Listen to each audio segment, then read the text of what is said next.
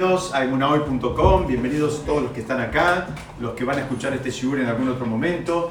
Nosotros hoy vamos a seguir estudiando de algo que empezamos a estudiar la semana pasada. Me quedó eh, una parte del final de la Mishnah que la quiero compartir con ustedes. En, eh, déjenme ver dónde estábamos parados. Estábamos en la número 3, en la, en la Mishnah número 3 termina diciendo con una bendición eh, que le dice Antignos de Sojón, eh, que en realidad se la dijo, en realidad no la dijo él, esto que está acá escrito lo dijo Rabbi Yohanan Ben Sakai, se lo dijo a sus alumnos en el lecho de muerte. ¿Cómo fue el tema? Rabbi Yohanan Ben Sakai, que fue uno de los grandes sabios del Talmud, estaba muy enfermo, entonces los alumnos lo van a visitar, lo van a visitar para cumplir la mitzvah. Y como ustedes saben, hay una mitzvah que se llama Bikur Jolim, visitar al enfermo, lo van a visitar.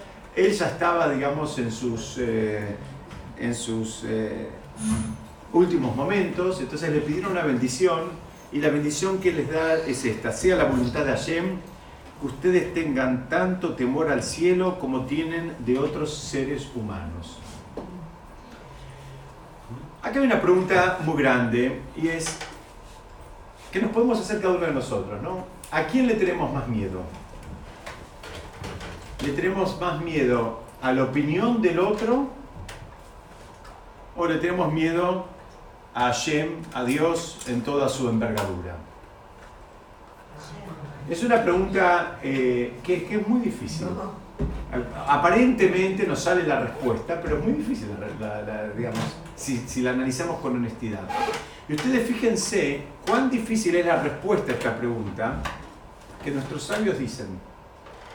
Que la mayoría de las cosas, vamos a decirle, la mayoría de las macanas que nos mandamos, en cualquier orden de la vida, no lo piensen solo en términos religiosos, en cualquier otra eh, circunstancia, cuando la persona no hace, digamos, 100% lo correcto.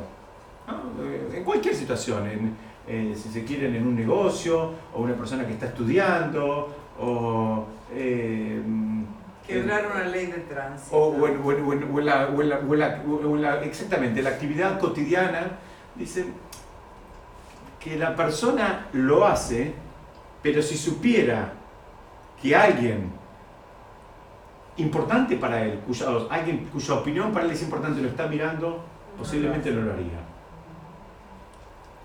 Así dicen nuestros sabios. De vuelta, muchas cosas que hacemos todos en nuestro, digamos, transitar cotidiano, donde a veces hacemos las cosas a nivel 10, a veces a nivel 8, a veces menos 5, dicen muy bien, muchas de esas cosas que no están tan bien hechas, si supieras que te están mirando gente cuya opinión a vos te importa, no las harías.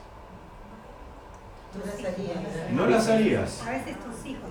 Muy bien, muy bien. A veces sí. El saber que tus hijos te están mirando.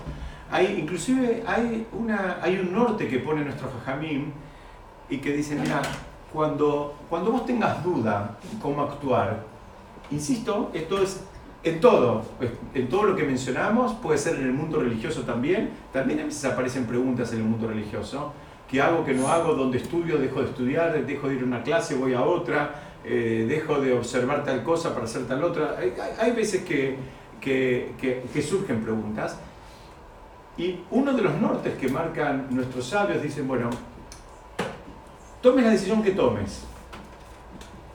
¿Vas a poder estar orgulloso de esa decisión y compartirla con tus hijos o con tus amigos o con la gente? Digamos, esa decisión que tomaste, si, para, si, digamos, si realmente está, eh, sopesaste todo y está tan bien, lo más probable es que la puedas compartir. Pero si hiciste una cosa media, media non santa, media rara, lo más probable es que no querés que nadie se entere. Muy bien. Muy bien. Acá me están diciendo, hay alguien que de todas maneras se entera. Entonces, fíjense la bendición que les da eh, eh, Yohanan Ben Sakai, este sabio, insisto, de la época del Talmud. La bendición que le da a sus alumnos. Le dice que el temor al cielo esté al mismo nivel que el temor que tienen sobre otros seres humanos. ¿Por qué? Porque en realidad a, todos nos pesa la opinión del otro. Hay otros que nos pesa más la opinión, hay otros que nos pesan menos, pero en realidad nos importa lo que piensa el otro. Nos importa y en función de eso actuamos. en todo. ¿No? O sea, nos vestimos de determinada manera porque nos importa también la opinión del otro, los que tienen pelo se peinan de determinada manera porque, porque les importa y actuamos de determinada manera porque queremos estar dentro de un cierto eh, canon. Y entonces Rabbi Yohanan Sakai dijo, bueno, muy bien, ya sabemos que a la persona por naturaleza la opinión del otro le importa. Muy bien, ahora eh, la bendición que les da es que el temor al cielo, o sea, que la, opinión, entre comillas, lo que está mirando Hashem, te importe tanto como te importa lo que te está mirando el vecino. Hay algunos que dicen, hacía falta que se despida del mundo con esta bendición. Es una bendición media, media extraña, ¿no? Media fuerte. Entonces, para, para, entender esto, vamos a tratar de eh, apoyarnos en, otro pasaje del Talmud que está en el Tratado Kiddushim, en la página 81, donde cuenta de, un, de otro sabio del Talmud que se llamaba Rabbi Amram Hasidah. Una persona que tiene el, nombre Hasidah es en arameo, quiere decir Hasid. Hasid quiere decir, estudiamos, ¿no? Es, es, una persona piadosa, es una persona inclusive que hace más que la estricta letra de la ley. Y ya lo tenía como nombre de apellido, significa que era una persona muy elevada. Y lo era, en el Talmud relata muchas historias. Esta, esta historia que, que, voy a contar está, decía, en el Tratado Kiddushim, y cuenta que en un momento él eh, cumplió una mitzvah, que es una mitzvah muy difícil que nosotros hoy podamos cumplir, que es una mitzvah que es liberar a alguien que está cautivo. Ustedes saben que hubo, eh, a lo largo de la historia, hubieron muchos periodos en los cuales, eh, digamos, el, gobernante de turno, digamos, en, general, bajo acusaciones falsas, tomaban en cautiverio a, a personas a digamos, por distintos motivos, muchas veces para recibir una recompensa y, otras simplemente para, para, molestar. Y grandes sabios de, nuestros, de la historia, estuvieron muchas veces en cautiverio por, por este tipo de cosas. Acusaciones falsas, los terminaban poniendo presos, meses, años, más tiempo, menos tiempo, pero es algo que se repitió mucho en la historia, no es algo excepcional. ¿Lo escuché? Por ejemplo, por ejemplo, se repitió muchísimo en la historia. El Maral de Rottenburg estuvo preso 40 años y él dijo a los eh, alumnos, de ninguna manera paguen para liberarme, porque si ustedes pagan esto no se termina más. Y murió en cautiverio. Y no sé cuánto tiempo después se la pelearon para recuperar el cuerpo. ¿Por qué? Porque era una, digamos, eh, un modus operandi de la época. Entonces, este sabio en un momento fue y rescató a dos, este, a dos chicas jovencitas que estaban en cautiverio. No tenían dónde ir, las llevó a su casa y parece, el Talmud trae, se detiene el Talmud y dice que eran dos chicas jóvenes y muy bonitas. Entonces las llevó a su casa y les dio para, un lugar para dormir que era en el altillo. Les dio, les dio un, un lugar para dormir en el altillo y mm, y este. No, me olvidé de sacar el puntero. Y. Mm, parece ser, así relata el Talmud, por más inverosímil que sea, es, eran personas de carne y hueso, que en el medio de la noche se le despertó el, el, indio. se despertó el Echelarram y agarró y comenzó a subir la escalera. Comenzó a subir la escalera porque las chicas estaban, les dije, en un, en un altillo. ¿Y la casado, Claro, claro, que sí, claro que sí. Entonces, eh, entonces está bien. Dicen que a mitad de camino, escuchen, escuchen, dicen a mitad de camino, a mitad de camino en la escalera, todavía estamos en la escalera, él recapacitó y quiso bajar, quiso bajarse. Muy bien, ya no podía bajar. Porque una vez que ataca el Yetzerará, es muy difícil. Es muy difícil. Vamos de vuelta, escúcheme. Una vez que atacó el instinto, es fuego. Es muy difícil. Entonces, ¿qué hizo él? ¿Qué hizo él? Empezó a gritar justamente, fuego, fuego. Empezó a gritar. Entonces vinieron todos los vecinos a ver qué pasaba. Entonces vinieron los vecinos, toda la gente vinieron. Entonces el pastor le preguntaron, ¿dónde está el fuego? pasó? ¿Qué pasó? ¿Qué pasó que me perdí? Y la mujer pregunta También puede haber.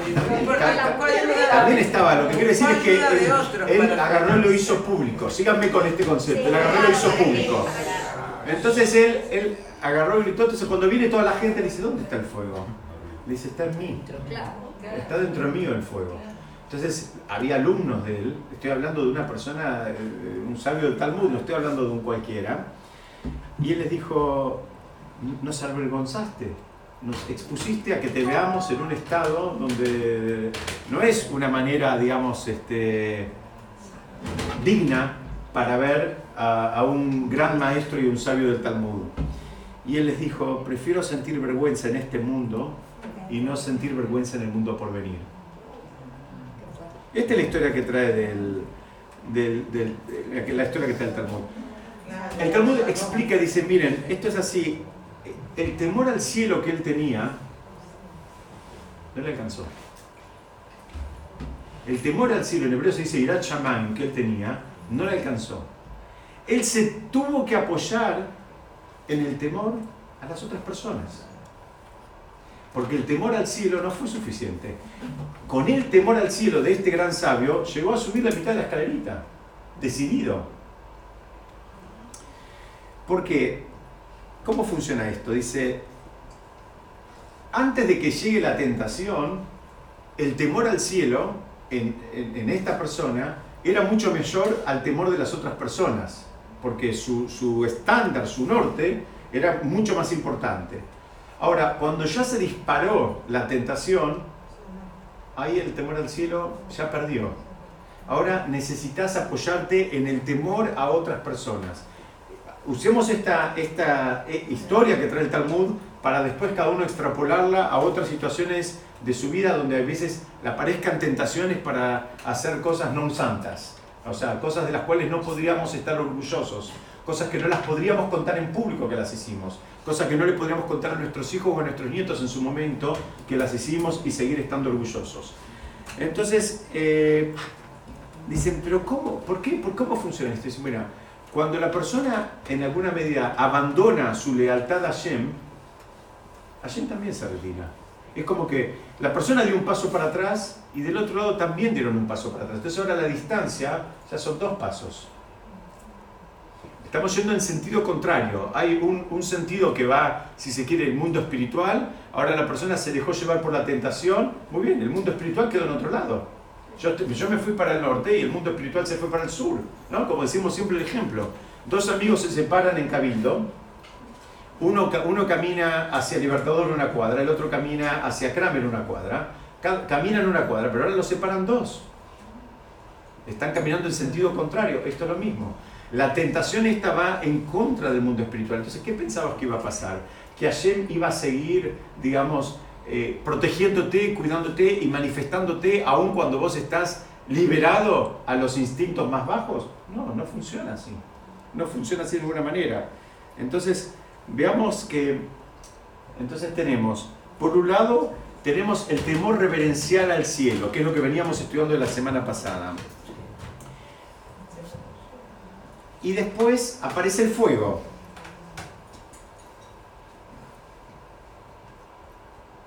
Ahí es cuando hay que apoyarse en el temor al prójimo. Entonces, una vez más, vemos que la construcción de una persona espiritualmente elevada necesita de los dos componentes. Porque puede pasar que en algún momento el temor al cielo no te alcance y necesitas, eh, digamos, apoyarte en el temor al prójimo. ¿Pero no es más coherente que fuera al revés? A ver.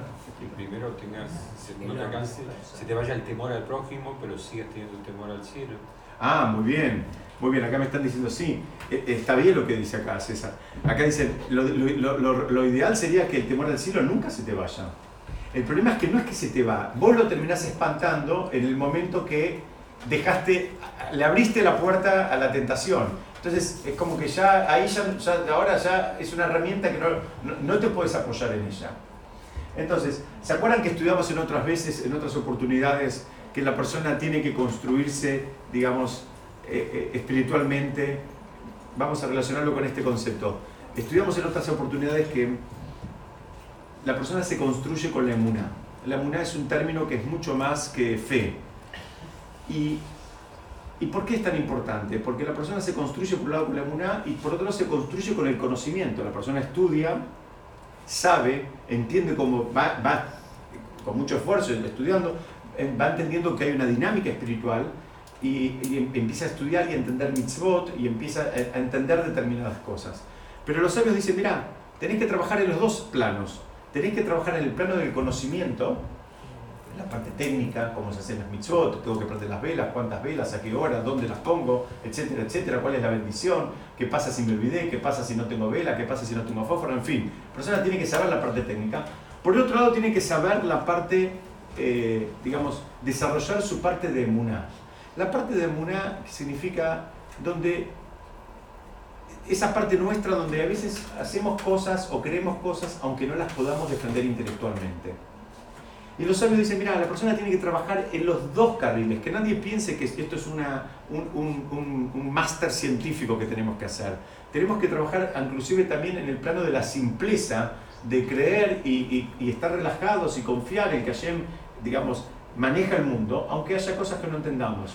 Porque, dice, porque puede pasarte en algún momento de la vida que te pasen, se te, presenten situaciones que vos no las entiendas, que vos no las entiendas desde lo intelectual. Y si vos construiste toda tu espiritualidad apoyado en que vos entendés, entonces haces todo lo que entendés, bueno, muy bien, se te cae todo. Porque puede haber momentos, nadie nos dijo que íbamos a entender todo. Nadie nos aseguró que íbamos a entender todo, que íbamos a tener la cabeza para entender todo. Y tampoco nadie nos dijo que íbamos a entender todo de una y fácil. Tal vez quizás si te esforzás mucho y estudias mucho y, lees muchos libros y profundizás, seguramente vas a entender mucho más que si no lees nada. Pero nosotros queremos entender todo sin hacer nada. Entonces dice, mira, en ese caso lo más probable es que vas a ver muchas cosas que no entiendas. Y ahí necesitas de, la, de la parte más si se quiere, emocional, la parte más básica, que nada tiene que ver con el intelecto. Acá pasa algo, si se quiere, es un paralelismo. No es exacto, pero es un paralelismo. Hay momentos que debería alcanzarte y sobrarte con el temor al cielo. Y hay momentos que tenés que apoyarte en el temor al prójimo, porque eh, a veces ya no te alcanza. Con esto yo quería terminar, eh, digamos, la Mishnah que habíamos empezado a ver la semana pasada. Acá la ponemos es, esta, le ponemos la imagen, donde la, repasamos. Entonces, Antignos de Sojor recibió la tradición oral de Shimon Atzadik. Él solía decir: no, no seáis cual siervos que sirven a su amo para recibir recompensa, sino como siervos que le sirven a su amo sin la intención de recibir recompensa. Y que el temor reverente al cielo pose sobre vosotros. Ahora explicamos esta última parte, lo explicamos con esta historia Travino Hanan Ben Sakai que trae, que trae el Talmud. El, el concepto de tener el temor al cielo siempre presente es, es, es, es, lo ideal. Debería ser, digamos, lo habitual en nosotros. Y debería ser el norte más, más fuerte, más poderoso, independientemente de lo que piense el prójimo. Pero la realidad de las cosas es que somos seres sociales y no funcionamos así. Nos importa la opinión del otro. Entonces fíjense la, la sabiduría que hay en, en, en, eh, en, este libro que te dice, mira, vas a tener que combinar las dos cosas una sola cosa no te alcanza. Muy bien, con esto vamos a dejar acá, vamos a empezar ahora una, una nueva, permítanme un segundito. Vamos ahora a ver juntos rápidamente. Entonces, em,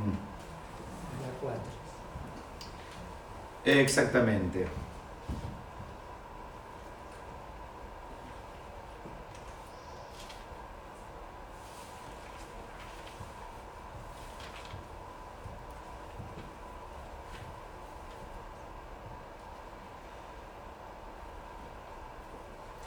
Muy bien. Si quieren la leemos juntos. Dice, Yosé ben Yoeser de la ciudad de Tzedá y Yosé ben Yohanan de Jerusalén recibieron la tradición oral de los anteriores.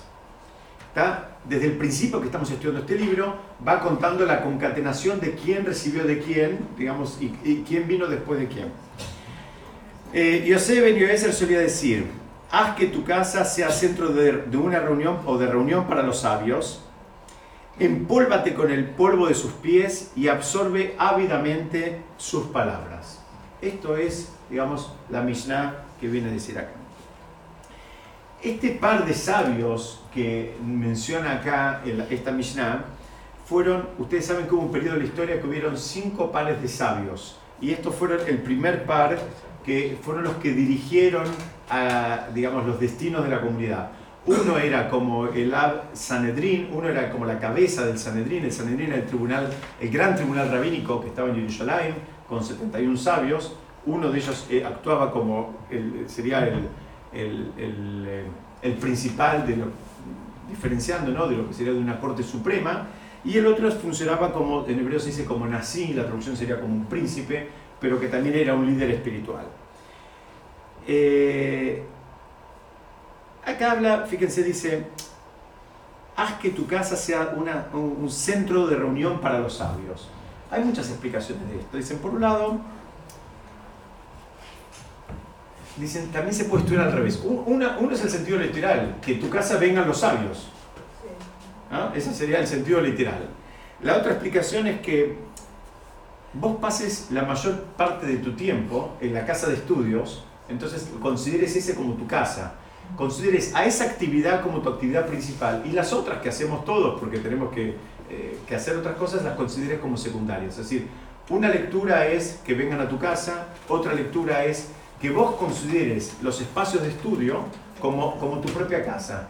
¿Por qué? Porque estás habituado, porque vas, vas mucho tiempo. Nadie considera su casa a un lugar que va una vez por año. ¿no? Lo mínimo que necesitamos es ir, eh, digamos, con frecuencia. Y después eh, habla también de una, de una sed, inclusive acá hay otra traducción, dice, mm, siéntate y, bebe sediento sus palabras. Acá yo puse, hay, distintas traducciones, absorbe ávidamente sus palabras, pero habla del concepto de, la, de, de sentir sed. Y explican que mismo Jacob, el patriarca, cuando bendice a sus hijos, en un momento los bendice y les dice que se, se multipliquen como peces. Hay, hay, un audio que mandé creo que hace unos cuantos meses yo donde hablamos de eso. Dice, ¿por qué, ¿por qué hablo como peces?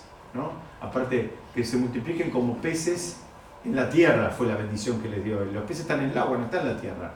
Hay una explicación donde tiene que ver con el mundo material y el mundo espiritual, y él es como que les dijo que puedan combinar los dos mundos, ¿no? El mundo, el, el que, que, puedan sentirse como pez en el agua en, un mundo y en el otro mundo. Ese es un sentido de la bendición.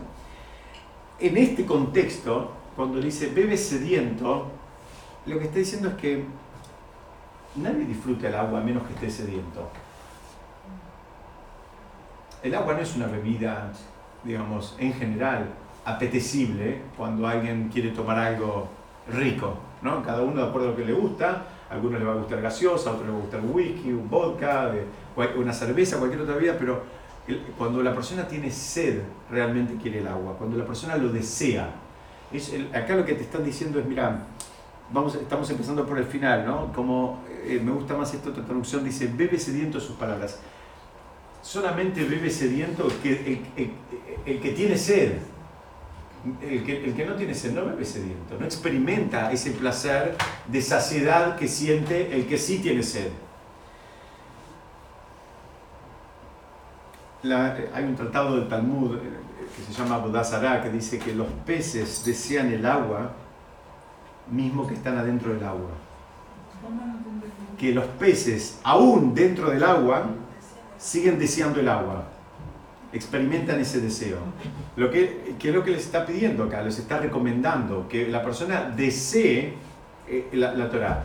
¿Se acuerdan del principio que siempre repetimos, ¿no? que la Torah es... Eh, no, no se impone.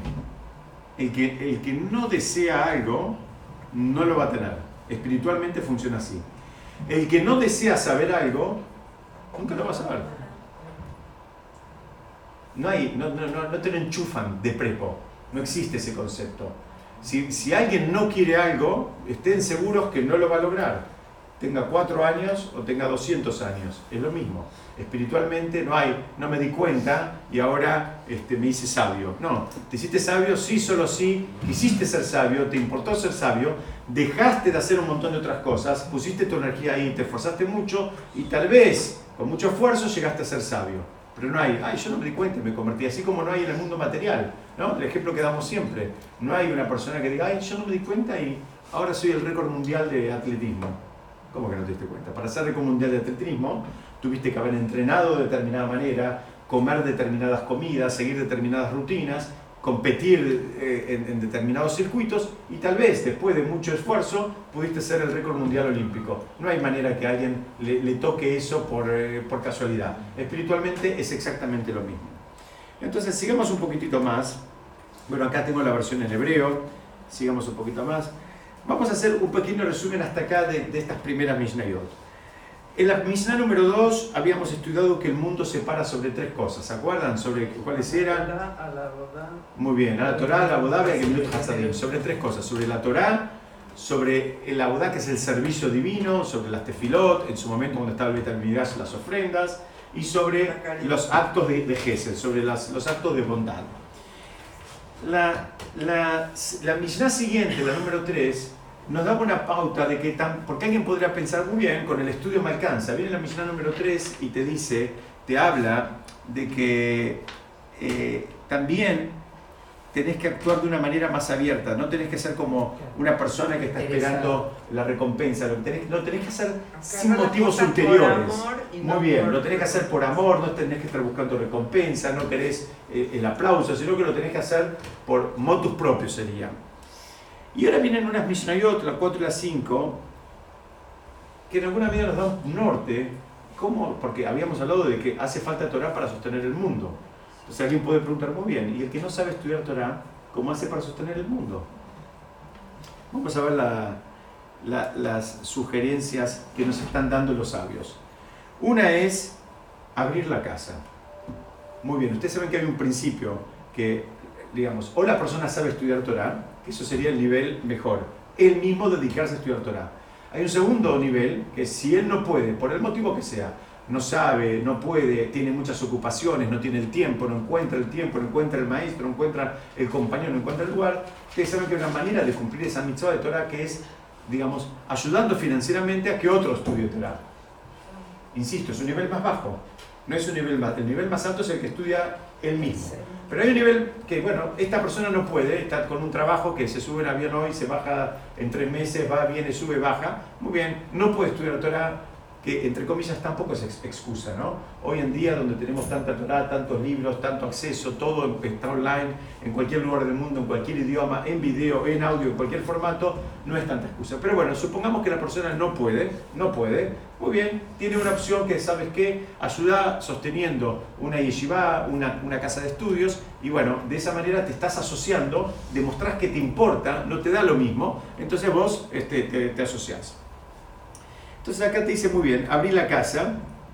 ¿Por qué? Porque inclusive, y si estamos hablando más de sabios, dicen, el, Talmud explica que una persona que ayuda a un sabio, digamos, con los gastos de su manutención, en alguna medida se cuenta como un servicio divino, se cuenta como, como si estuviera haciendo una ofrenda, porque, eh, digamos, la Torah se termina personificando en personas. Ahora dicen, ¿cuál es el problema? Si vos lo tenés al sabio en tu casa, vamos a suponer por el lenguaje de la, de la Mishnah, fíjense cómo, cómo la, analizan y lo explican, dice, hay un riesgo muy grande, es que se genere una confianza que, digamos, se terminen pasando todas las barreras, porque vos ya lo tenés en tu casa, es un trato cotidiano, porque vos lo, lo, mantenés y lo tenés en tu casa, hipotéticamente si uno pudiera cumplir esa mitzvah de, de esta manera, bueno, te vas a terminar volviendo muy familiar. Entonces viene y te dice, mira, considera, sentate, ¿cómo es que dice? Sentate em, al polvo de sus pies. ¿Qué significa? Vos sentite como nada. Vos estás al nivel del polvo de los pies del sabio.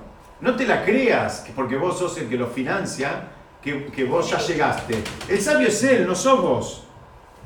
El sabio es él. Vos sos el que eh, financieramente lo estás ayudando. Por eso te da el consejo que me dice, vos al polvo de sus pies, no estás en, la misma, en el mismo nivel, no estás de igual a igual. No estás... lo compraste.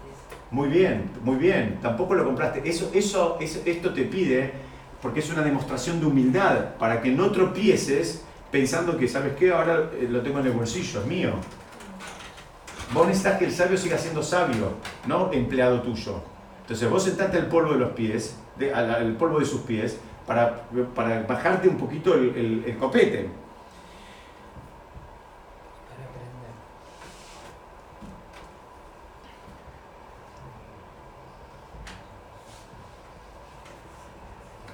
Vamos a seguir un poquitito más, porque están concatenadas. Fíjense la misión número 5, conmigo. Fíjense cómo va, va con el mismo, el mismo lenguaje. Yo la voy a dar en castellano para los que están, para los que están atrás. Yossi, hijo de Yohanan de Jerusalén, solía decir, abre tu casa a la hospitalidad, considera a los pobres como miembros de tu familia no hables demasiado con la mujer. que ahora te Ni siquiera con tu esposa. Con más razón si es mujer ajena. Por eso dicen los sabios, todo el que busca conversación con las mujeres se hace mal a sí mismo, se descuida de sus estudios y su fin es la condenación del infierno. Sí, camina mal.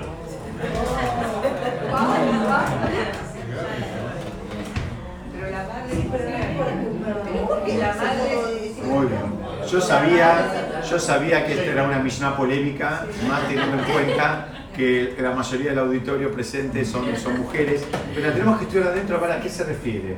No estamos, es, estamos seguros que vos la das vuelta. No, no, eh, no es, no, no soy yo, ¿eh? no es, los comentaristas, no, no, no, no, es una, no es una lectura lineal que hay que hacerla.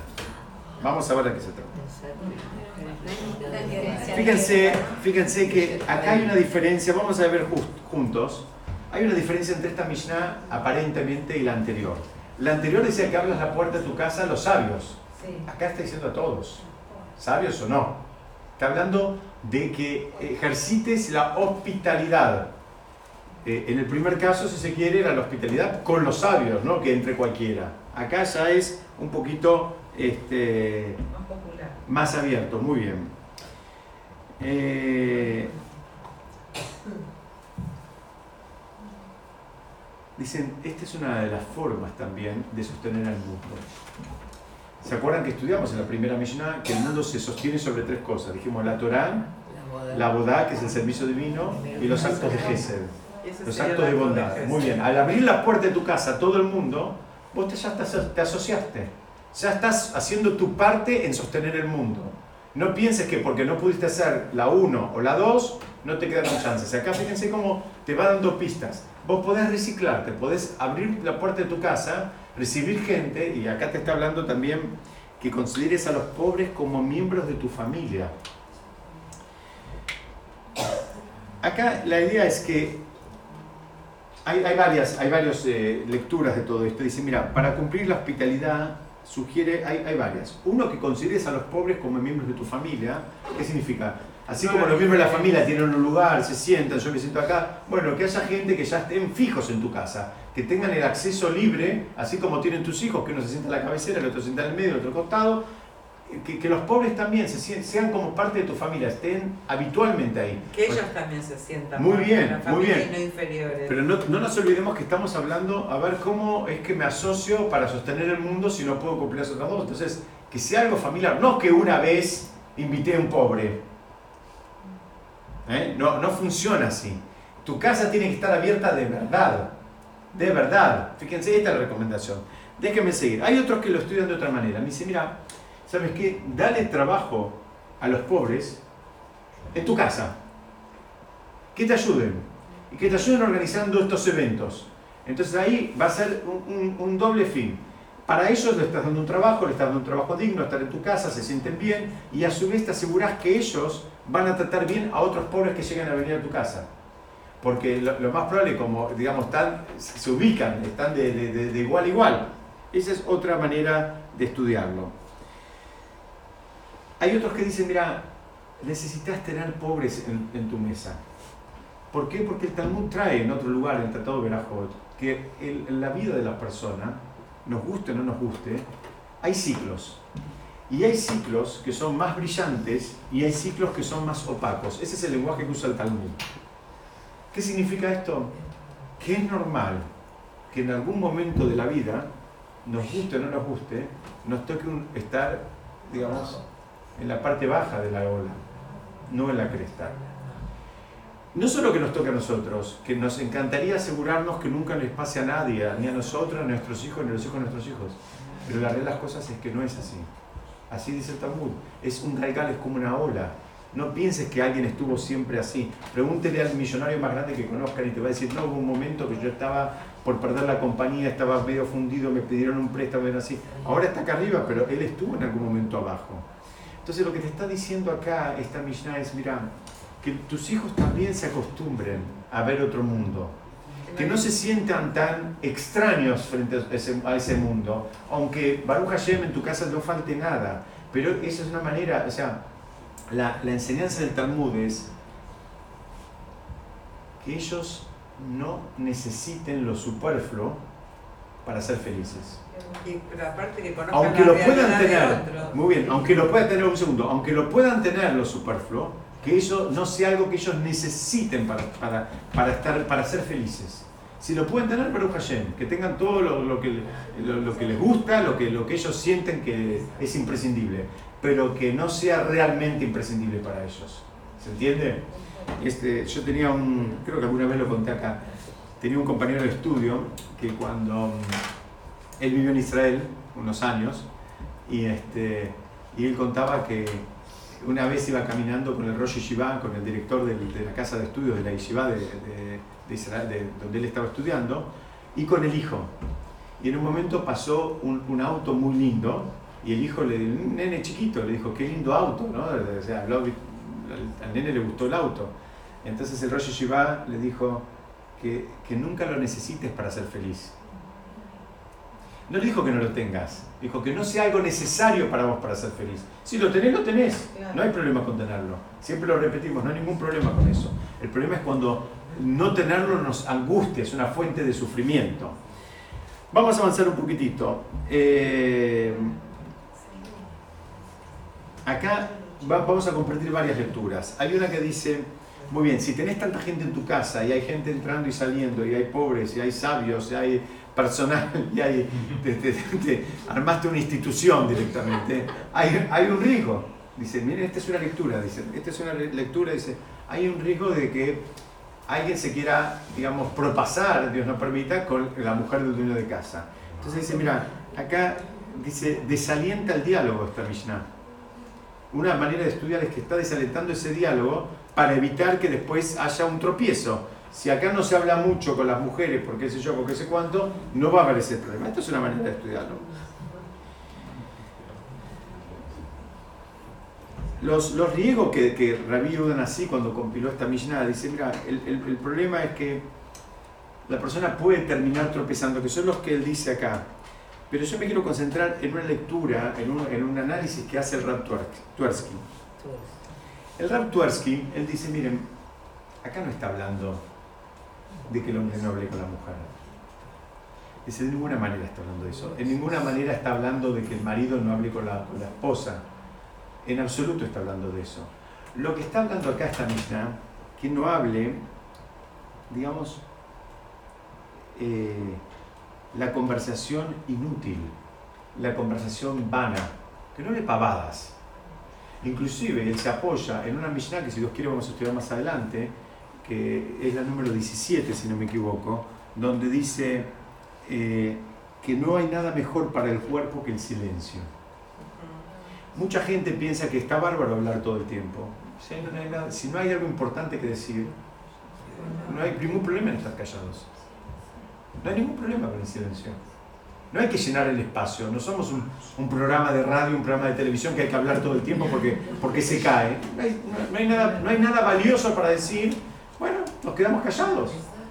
Entonces el Rab dice, miren, el Rab es contemporáneo, es un Rab que vive ahora, que vive por muchos años, vive en Nueva York, y él dice, está hablando, está hablando de, saber cuándo hablar y cuándo callarse. Inclusive él lo relaciona con algunas leyes que, que tienen que ver con lo que se llama en hebreo las leyes de la Yonah las leyes del, del, lenguaje permitido y el lenguaje prohibido. Y él cuenta una historia a su vez de otro, de otro sabio muy importante, Raúl Shlomo Salman Auerbach, que una vez él estaba en su casa y viene la hermana y le dice que eh, la hija de ella se estaba por comprometer o le iban a presentar a un muchacho de la yeshiva, donde el rab mismo era el director de la yeshiva. Entonces, eh, el rab le dice, ay, bárbaro, me parece perfecto, qué sé yo, qué sé cuánto, le dice más alto, qué sé yo, qué sé cuánto, y la mujer se va y dice, tengo que ir a la casa de, de mi cuñada también a contarle, no sé qué. Va a la casa de la cuñada, cuando sale de la casa de la cuñada, el rab la está esperando a la puerta. Y el rab le dice, no me gusta nada ese muchacho. Y le dice, ¿por qué no me dijiste en tu casa, eh, cuando en lugar de hacerme toda la fiesta que me hiciste? Dice, no, porque mi señora no se tiene que enterar de eso. ¿Qué significa? Hay información, lo estudiamos varias veces en este espacio, hay información que hay que revelarla a quien corresponde en el momento que corresponde, pero eso no significa que contárselo a todo el mundo. Acá cuando está hablando, eh, dice Raptuarsky, de que no te, no te excedas en la conversación, fíjate que hay cosas que podés contar, hay cosas que está bien que hables y que cuentes, hay cosas que no. Inclusive van un paso más allá y dicen, por ejemplo el marido, acá tenemos muchas mujeres, pero me van a entender, y se puede aplicar para el otro lado también. Eh, una persona, o los dos, o, o una de las personas trabaja, y en el trabajo es normal que pasen determinados sinsabores. A veces pasan determinadas cosas que no son del todo agradables. Con un cliente, con un proveedor, con un banco, con un, eh, con un negocio, con un paciente, cada uno de acuerdo a la actividad que tenga. Entonces el raptor es que dice, mira, a veces tenés que evaluar bien si, si amerita que se lo cuentes a tu pareja. Por varios motivos. Dice, por un lado, si tu pareja te va a dar contención y demás, bueno, eso es uno de los pilares del matrimonio y está bien. Pero muchas veces el que está en ese mundo está acostumbrado a esos sinsabores. Y también sabe que esos sinsabores hoy son un problema y mañana se resolvieron. La otra persona no lo vive de la misma manera. Exactamente, la otra persona se queda enganchada y no duerme de noche. La persona que está en el mundo de negocios sabe que el banco un día rechazó un cheque y que sabe que al otro día le puso una firma y los cheques se, se, pagaron y se cubrieron y no hay más problema. La otra persona que no está en el mundo de negocios, vos le decís que el banco rechazó el cheque, tal vez no duerme una semana. Que está diciendo el Raúl es que dice, no te, no, no, no, hay cosas que, eh, digamos, está estereotipado con el mundo, que el hombre es el que está en el mundo de los negocios y la mujer tal vez está un poco más en la casa puede ser válido para el otro lado también. Hay cosas que ameritan contarlas, hay cosas que son problemas, pero que también tienen su propia dinámica y se resuelven en el mismo ámbito donde se generaron. Y la otra persona que no está en ese ámbito y que a veces no domina esos códigos, se termina angustiando y, digamos, y, ese compartir es, es, un exceso que, que, también tenés que medir. No todo hay que hablar. Hoy es un problema con el concepto, hace poco un amigo me dice, mira, con el tema de WhatsApp y los mensajitos, cuando llego a mi casa no tengo que contar, porque ya mandé 20 mensajes durante el día de lo que hice, dónde fui, dónde vine, lo que compré, lo que conseguí, lo que no sé qué. Cuando llego no tengo que contar. Hay cosas que no piensen que está bueno hablar de todo y, con todos. Hay, hay ámbitos y, diálogos y a veces hay que evaluar bien si a la otra persona le sirve y si a uno realmente le sirve. Si nos va a servir a los dos, bárbaro, lo contamos, lo compartimos. Y si hay alguien que va a sufrir de una manera desproporcionada, hay que tener la cabeza... Pero Diego, sí. ¿por qué todo esto es hacia la mujer? No, no la interpretación que vos das recién, pero esto es la conversación, ¿por qué no a otros hombres? Porque si es la conversación vana, podría ser hacia cualquiera. Muy bien, muy bien. Diego, está clarísimo, dicen, no hables demasiado con la, mujer. No es decir, no hables demasiado. No, no, no, está muy bien. hay, hay, hay, no, hay una, hay una realidad, hay una realidad que es como termina acá, que eh, en general van a encontrar que en el mundo de Torah hay una corriente donde el hombre no habla mucho con la mujer, no con la mujer propia, digamos, en el contexto de su hogar, pero van a encontrar como que mantiene una cierta distancia como una barrera para evitar después el jajaja y no sé qué que termine llevando otras cosas. Alguien podría pensar, pero ¿cómo? ¿En el mundo Torah? Sí. Las mismas miserias que ustedes pueden encontrar en otros ámbitos, las van a encontrar en el mundo espiritual. Entonces una sonrisita de acá, un comentarito lindo de allá y no sé qué, no sé cuánto puede terminar mal. Entonces esta es todo una barrera. Una es la lectura literal, yo no la estoy minimizando lo que los, los, comentaristas traen además otras lecturas que nos, nos, complementan, pero la lectura literal sí hay que tener cuidado. hay que tener cuidado. Inclusive, ustedes saben, hay un montón de alajot de cómo el hombre saluda a una mujer, en qué contexto y demás. No, no, eh, muchas este, eh, van, van a encontrar en, en- en muchos lugares donde el hombre eh, ni siquiera la llama a la mujer, a- no estamos hablando a, a su propia esposa, a otra mujer no, no le va a decir, hola, ¿cómo estás, eh, Pepita? Le va a decir, ¿qué tal, señora? Buenas tardes. O sea, mantiene como una, como una cierta distancia como para, mm, para digamos, eh, en alguna medida cuidarse.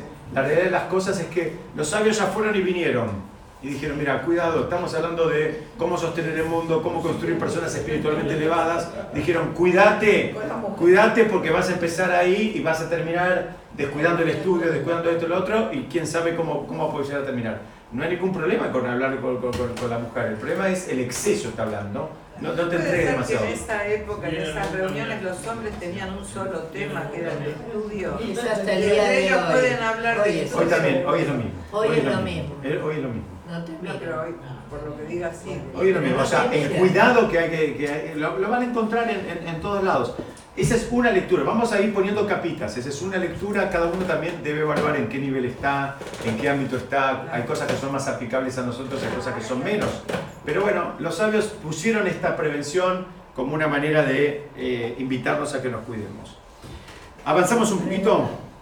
¿No será también, Sí. se me ocurre pensar que, digamos, eh, bueno, no, no había televisión, internet. A lo mejor la parte entretenida era hablar con la mujer y que eso podía llevarlo a, a descuidar sus estudios. o- Independientemente de que haya, eh, acá me están preguntando si tal vez esto corresponde a una época donde no había tal vez otros espacios de esparcimiento como puede ser internet, tele o la computadora y demás. La realidad de las cosas es que eh, el hablar con una mujer siempre es una tentación para un hombre. Punto. En cualquier generación, aunque tengas 10 pantallas al lado. Tenés una, una chica atractiva que te sonríe y deja las 10 pantallas. Déjame el centro de, de, de cómputos de Apple y me voy, me voy para allá, ¿viste? Es, es- es tan simple como eso, ¿no? Sigamos un poquito más, vamos. Vamos, me acompañan, la próxima Mishnah tiene algunas cosas que a mí me encantaron, espero que les guste a ustedes también. Vamos a estudiarlas juntos. Dice,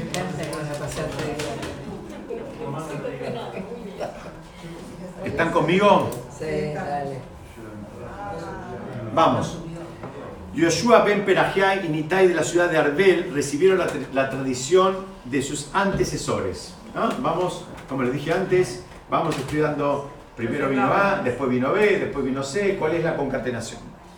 Yoshua ben Perajiai solía decir, hazte un rabino para vos, quiero ver cómo traduce acá en este otro libro. Eh, bueno, provéete un maestro ¿Mm? Y cómprate un compañero, cómprate un amigo. Ah, muy bien. Y juzga a cada persona favorablemente. ¿Ok? Entonces, tres máximas. ¿Sí? Tener un maestro. Tenés, tenés- tenés que hacerte un maestro. ¿no? Porque esa es, en hebreo dice, hacele harab. Hacete un maestro. Becanele jajaber. Y adquiere un, una- un amigo. Y por último dice que juzgues a toda persona favorablemente. Vamos a ver un poquitito la ciudad, esto como una nota de color, la ciudad de Arbel, donde, donde ellos vivían, era un lugar que estaba muy cerca de Tiberias. Y un dato es que se había formado una secta dentro del seno del judaísmo, que son los seduceos, los sedukim, sedukim, saduceos, en el, estoy traduciendo el hebreo, en hebreo tzedukim, ¿por qué? Muy bien, porque ellos rechazaban la tradición oral. O sea, todo lo que era la Torah, la Torah oral, ellos no lo, no lo, digamos, no lo aceptaban, no, no se regían de acuerdo a esas, a esas leyes. Y también ellos tampoco estaban de acuerdo con el concepto de la inmortalidad del alma. Entonces, ¿qué pasa? Como no estaban de acuerdo con el concepto de la inmortalidad del alma, decían, vivamos la vida loca porque esto se termina acá. Claro. No hay olamaba. Tal cual. Eh, es muy importante saber que los no, no piensen que eran eh, un grupito de trasnochados, sino que al revés, la élite de la sociedad los seguía. Ellos consiguieron, en realidad es una, mm, es un, es un mensaje bastante atractivo, si se quiere. ¿Qué época? Eh, estamos hablando de la época de do- dos mil y pico de años atrás. Do- Dos mil cuatrocientos años atrás. Entonces, este, le decía, es muy atractivo esto, porque fíjense, eh, ustedes sabemos que el código nuestro de leyes está apoyado en la tradición oral y todo, todas, digamos, las mitzvot y todas las alajot que tenemos, tenemos un montón de cosas, sé, mira, acá, esto se termina acá, vivamos la vida loca, eh, es como que es mucho más eh, light, entonces es normal que más gente, eh, que, que haya más adeptos, que haya, que haya más gente. Pero vos decís que los dos vivían, eran sauceros. No, ellos les tocó convivir con esos. Ah, no, ellos eran los grandes sabios. Ellos les tocó convivir con ese movimiento que Ah. apareció en su época. Vamos a ver este concepto donde dice, hazte un maestro. En hebreo, hacele rab. Rab, no piensen que solamente rabino también quiere decir, eh, se puede traducir como un maestro. Hay también una, una Gemara en el Tratado de Berajot, donde cuenta que el rey David, siendo ya rey y siendo líder espiritual de la nación, él también se aconsejaba y estudiaba con, con el hijo de su amigo Jonatán, que se llamaba Mefiboshet. ¿Qué significa? Hay mucha gente que a veces se cree que porque adquirió determinados eh, o alcanzó determinados logros intelectuales o académicos, ya es como que él no puede estudiar con nadie. Y acá, el- en distintos lugares el Talmud nos viene a decir, mira, esto en el mundo de Torah no funciona así. Ni siquiera hay un concepto de edades, ni rangos. Vos puedes ser rey y estudias con el hijo de un amigo. ¿Por qué? Porque a veces el hijo de tu amigo tiene mucho para enseñarte, aunque vos seas el rey de Israel. El rey David estamos hablando. No, no, no descartes, no pienses que alguien porque es más joven o porque tiene menos pergaminos o porque tiene menos, eh, un cargo menos importante, eh, no pienses que eso eh, lo, lo, descalifica. Todo lo contrario, en el mundo de Torah hay veces justamente la palabra de una persona, digamos, que está en un mundo distinto al tuyo, a veces con esa simpleza te puede poner un montón de luz que vos ya envuelto en todas las, las, eh, digamos, las, las cuestiones de- nacionales que te estás ocupando, no la ves. Entonces, este es un, un, una- un primer, digamos, una primera introducción. Sí, Gladys. Eh, No sé, yo en un momento escuché una definición que decía, ¿quién es el más sabio? El que aprende de todos. Muy bien. Esto va a estar en, este es, es una frase de Pirkei Avot. Dice, Mia jajam alomed Nicoladam. ¿Quién es el sabio el que aprende, aprende de toda persona? Lo vamos a estudiar si los quiere un poquito más adelante. Pero va por este lado. Entonces, primera idea, te dice, mira, sé tu maestro, no pienses que tu maestro tiene que ser, eh, tener cuatro posgrados y, haber estado recibido con honores y tener más chapa y más pergaminos. Tu maestro puede ser una persona como así tenía el rey David, era el hijo de un amigo, y ese también puede ser tu maestro, y no, no pienses, es alguien que vos, ahora fíjense como dice acá, dice, hacele jarrab, hacete para vos un maestro. ¿Qué significa? Vos consideralo tu maestro. Es un trabajo del alumno, como decía, como, eh, como decía Kung Fu. Kung Fu decía en su sabiduría, pero era muy lindo, él decía que en el mundo no hay maestros, hay solo alumnos. Solo alumnos. El mundo de Torah va un poco por ese lado. Si no hay alumno, no hay maestro. Pero, pero, pero además de eso, digo, es- el que importa es el alumno. Cuando está el alumno que quiere aprender, el maestro aparece. Si no hay alumno, el maestro ¿dónde va a ir? O sea, lo importante es, entonces acá te dice, mira, vos hacete un, un maestro, vos adquirí un maestro, vos buscá a alguien que, que- de quien, que, a quien vos consideres, de, de quien podés aprender, que, que- que vos lo consideres importante. Entonces, digamos, eh, entrar en esa dinámica. ¿Por qué? Porque lo dijimos otras veces, la Torah no es como otras disciplinas. La Torah, digamos, tiene su propia dinámica para estudiarla. Y hay cosas que las vas a saber o no las vas a saber si las estudiaste o no las estudiaste. No es si sos inteligente o no sos inteligente. Podés ser muy inteligente, pero si no estudiaste determinadas leyes, por ejemplo de Kashrut o de Shabbat, no las vas a saber. Y eso no tiene que ver con que sos tonto o sos inteligente. Las estudiaste, las sabes, no las estudiaste, no las sabes. Entonces acá habla este concepto. Eh, no dice adquiere un maestro, no dice eligite un maestro, sino dice que te lo hagas. Es una palabra que vos lo consideres, te lo hagas para vos, hacele jarrab. Vos considerate que este es mi maestro, de esta persona yo quiero aprender, de esta persona yo quiero recibir. Hay una historia que encontré en un libro del, del Peli es una historia muy linda. Dice que una persona la ofendieron, ¿no? La ofendieron en público y la persona no contestó, no contestó la ofensa. Entonces después los que estaban alrededor dicen, ¿cómo? Escúchame, este, esta persona te ofendió y vos no contestaste, no reaccionaste. Entonces les dijo, miren, tengo dos compañías al lado mío que no me dejan contestar. Y miraron y mirá, pero al lado pero dice, acá no hay nadie. ¿Qué compañías tienen que no dejan contestar? Entonces, miren, les voy a explicar, tengo dos compañías. Por un lado tengo el orgullo. Y el orgullo me dice que no, es, no tiene que ver con tu honor rebajarte a contestarle a esta persona que te está agrediendo. El orgullo me acompaña y me dice, mira, ni te rebajes en contestarle. Inclusive eh, trae ahí el, el, el trae una frase del Talmud, del Tratado Shabbat, que dice, al borracho no hace falta empujarlo, se cae solo. Déjalo, déjalo. Se cae solo el borracho, no hace falta que lo ayudes. Se cae solo. No te metas con él. Dice, ¿y la segunda compañía? ¿Cuál es la segunda compañía? Dice, la segunda compañía, ¿cuál? La humildad. Muy bien, muy bien. Dice, ¿saben qué? La segunda compañía es la humildad. La humildad le dice, ¿sabes qué? Este que me ofendió se quedó corto. Me tendría que haber dicho diez veces eh, digamos, cosas más cosas 10 veces más graves me tendría que haber dicho. ¿Por qué? Porque la verdad que él me dijo que yo era eh, un, vago y la realidad es que soy recontra vago y que no me gusta trabajar y que no me gusta levantarme. Entonces la humildad y la honestidad me acompañan y me dicen, ¿sabes qué? Quédate casado que él te hizo un descuento. él, te dijo que eras únicamente vago y vos sos recontra super vago. ¿Ok?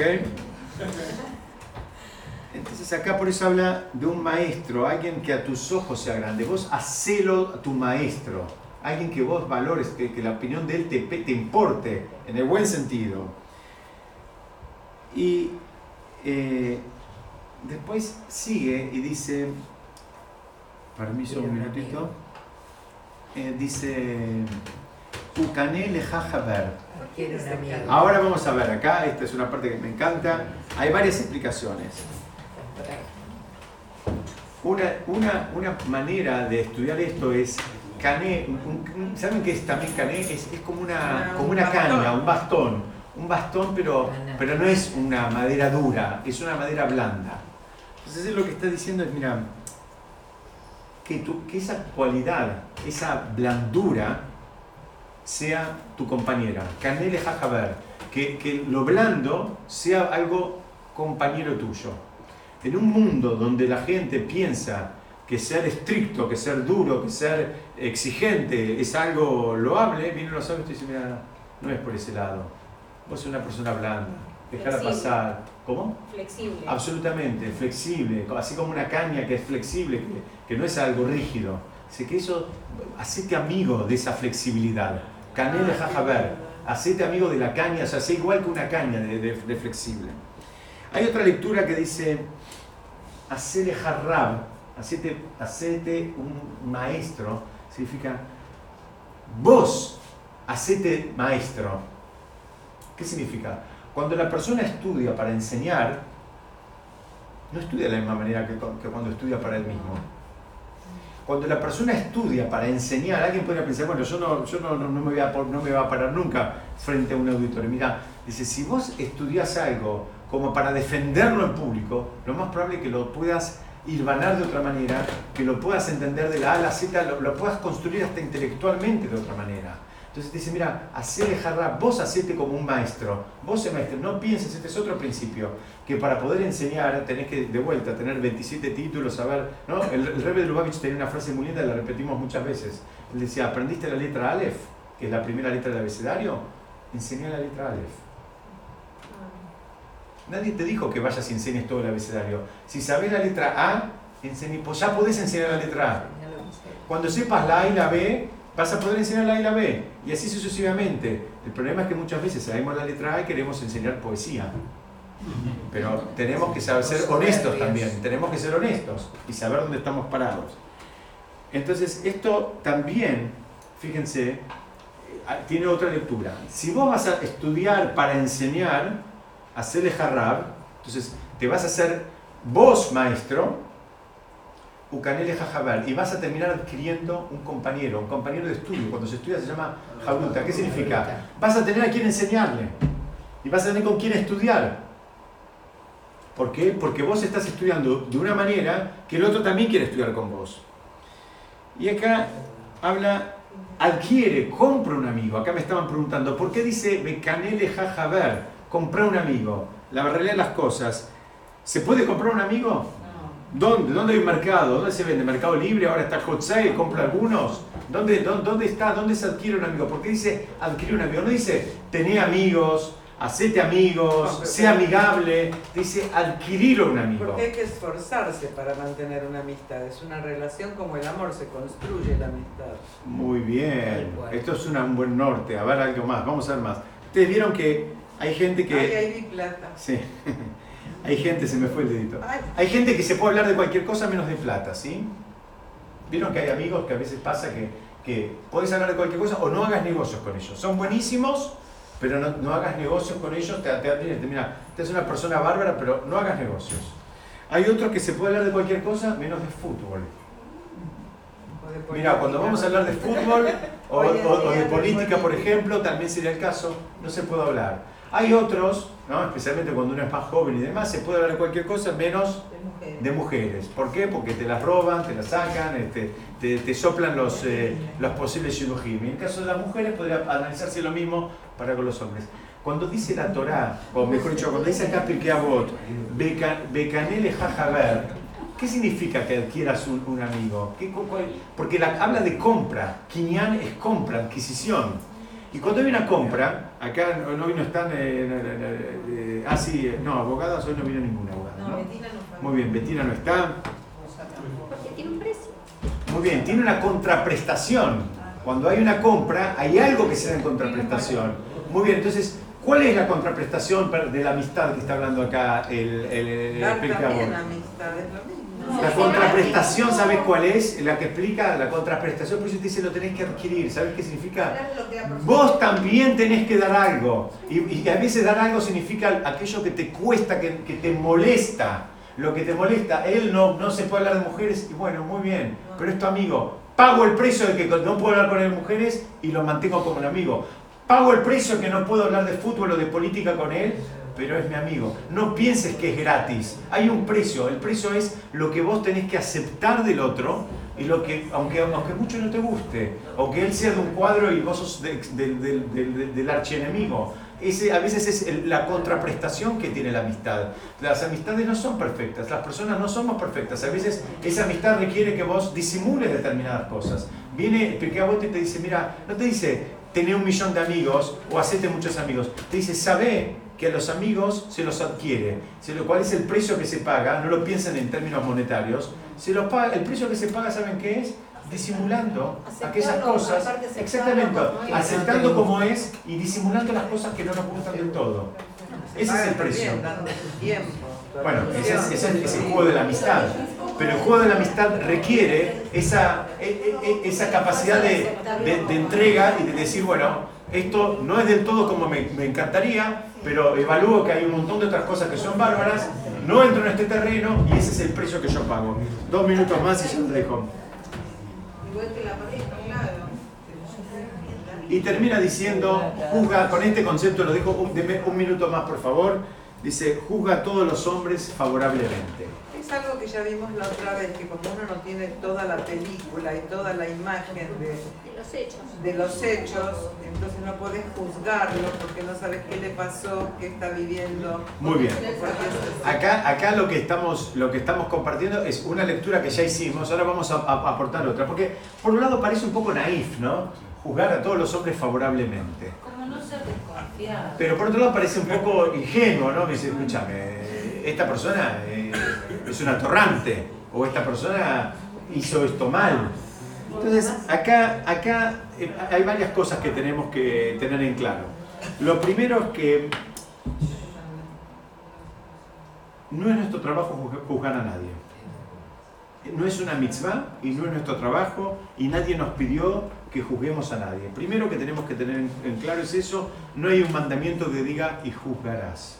No nos toca a nosotros, no es nuestra responsabilidad. Estamos a- también juzgar y, y emitir juicio también es- puede ser si lo haces en, en- en voz alta y en público y demás, pero acá va más allá todavía. En tu corazón no lo juzgues. Aunque no saques la palabra de tu boca, no lo juzgues.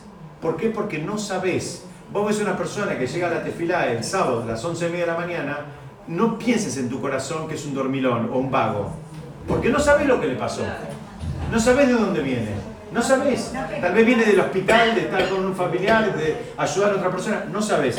Déjeme un minutito. Necesito un minutito, pues, me desconcentro, por favor. Un poquito de silencio, un minutito.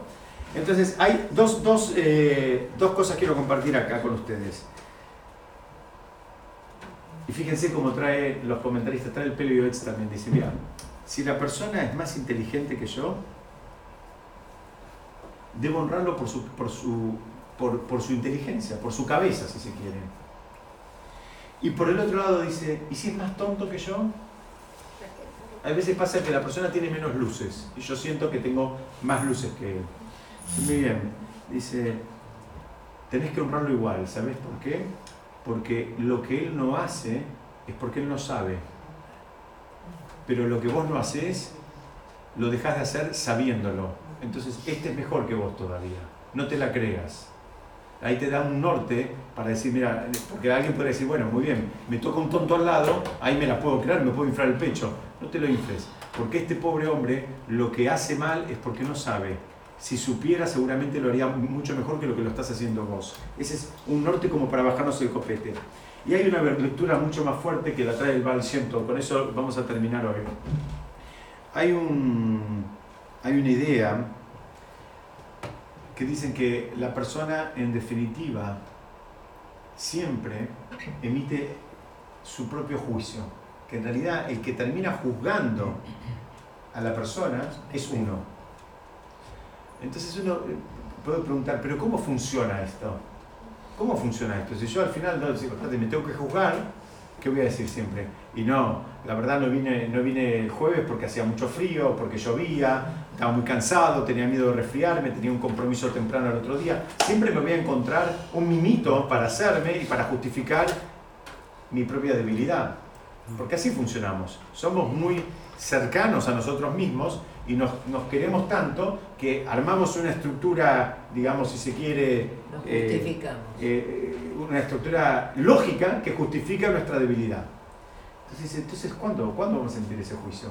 Dice el Baal Shem explica. Dice, Hashem hace que te pasen cosas similares, pero en cabeza de otra persona. Cuando vos lo juzgás al otro, supuestamente en tu corazón, ¿sabes qué dice el Baal Shem Tov? Estás emitiendo juicios sobre vos.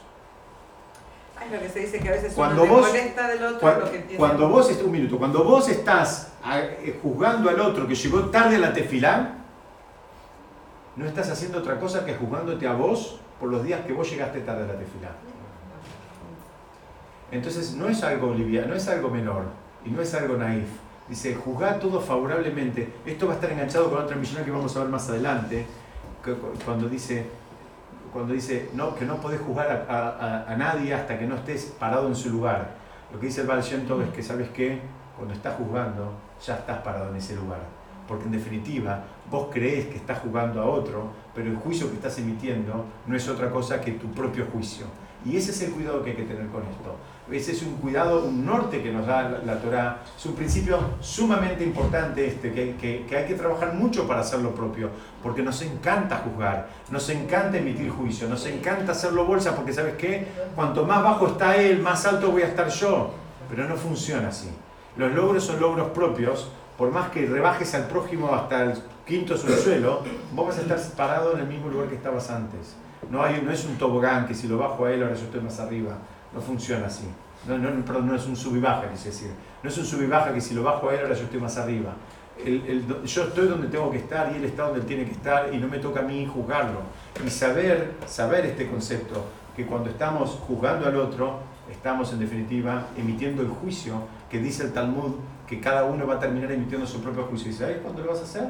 En estos casos. Cuando vos ves una situación similar, tal vez algo que a vos no te pasó y te pasó hace muchos años. Esto lo cuentan en, en, relación a David. A David mismo vino el profeta y le dijo, cuando David fue con Bathsheba, y le dijo, ¿qué harías con un hombre que se llevó eh, el único animalito que tenía otra persona, etcétera, etcétera? Le estaba hablando en sentido figurado, pero le estaba hablando, de, y David emite juicio y dice, bueno, ese es tu propio juicio, es lo que vos terminaste haciendo. Sepamos que David nos va mostrando al otro día, el mismo día, 10 años después, 5 años después, nos va mostrando réplicas de situaciones que nosotros vivimos en nuestra propia vida y nos da la posibilidad de juzgarlas.